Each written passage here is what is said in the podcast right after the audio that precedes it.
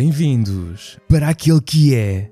O espaço do Carlos. Ah, desculpem o toy do AliExpress, mas foi o que se arranjou. Tinha este áudio no WhatsApp e não o podia desperdiçar, mas a realidade é que o nome do podcast é As Crónicas de Nada. Um nome no qual refleti algum tempo, mas parece-me apropriado.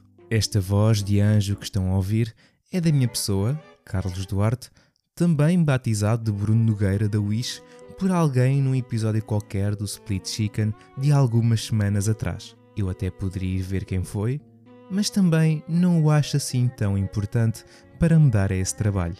E é isto. A apresentação está feita, não a vou voltar a fazer. Quem sabe, sabe. Quem não sabe, provavelmente seria melhor continuar a não saber. Mas quem está a ouvir provavelmente tem noção que sou um indivíduo qualquer que envia mensagens para o Split Chicken e que provavelmente também estará a pensar: mas por que raio ele tem um espaço só dele?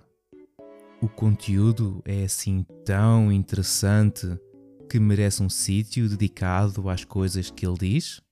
A qual eu respondo: não.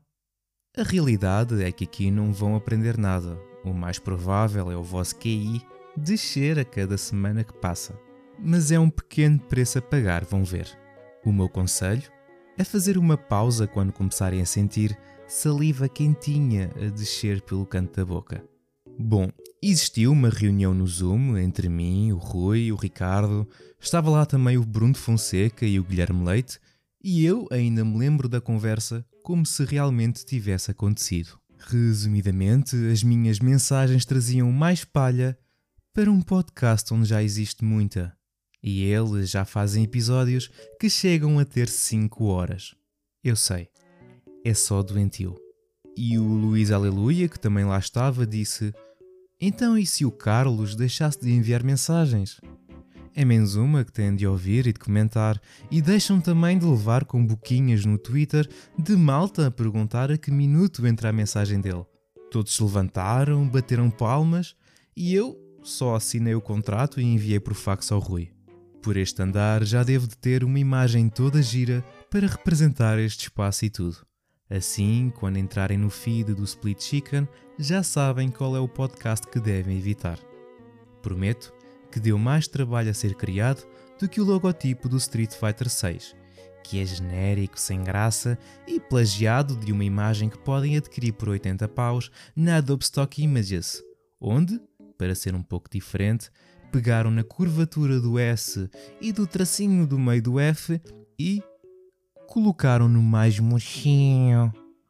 O que representa bem este logotipo de caca com seis notificações para ver.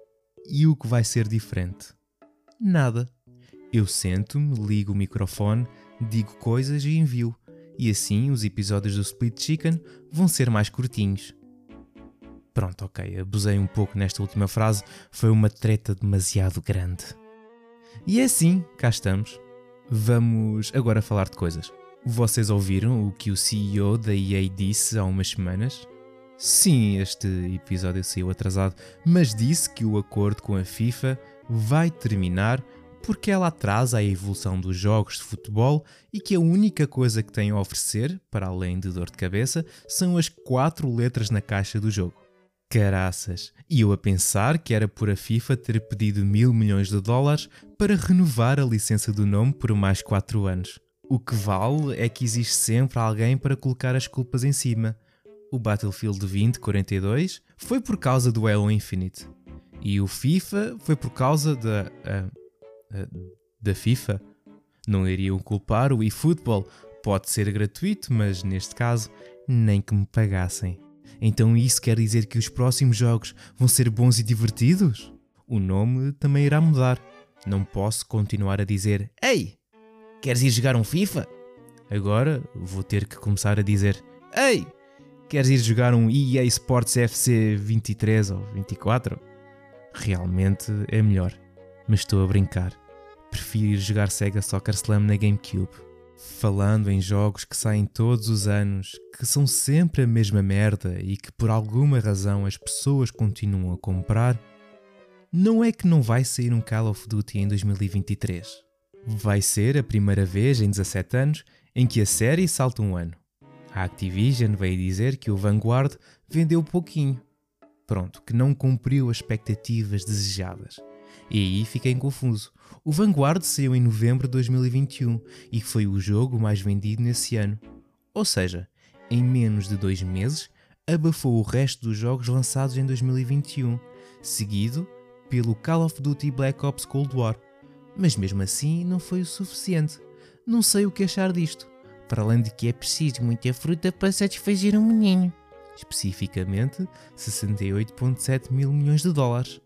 Eles acham que os jogos estão a sair demasiado depressa e com intervalos curtos, e que isso influenciou as vendas dos jogos da franquia.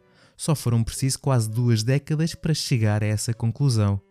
E depois existe a Pokémon Company, que acabou de anunciar o Pokémon Scarlet e Violet, uma nova geração de Pokémon, a nona especificamente.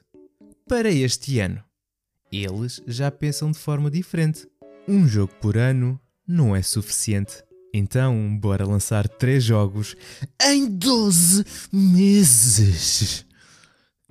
Ah, enfim, falando em Call of Duty, na Activision, Blizzard, King, Microsoft, etc., não é que existiram três pessoas que investiram 108 milhões de dólares na Activision Blizzard quatro dias antes do anúncio da aquisição da Microsoft, que acabou por valorizar para caraças as ações da companhia, que poderão chegar aos 200 milhões até junho deste ano, que é quando o negócio estará fechado.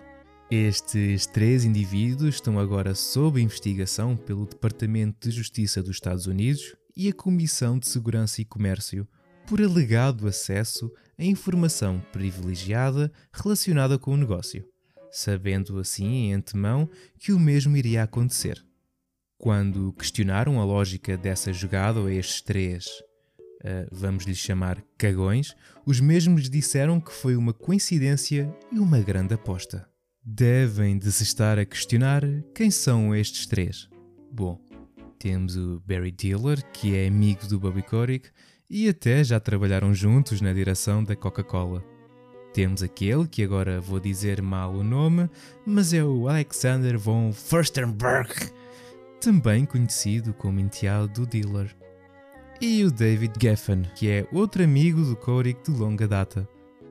Devem estar a pensar, porra, mas o Bobby Kotick tem amigos?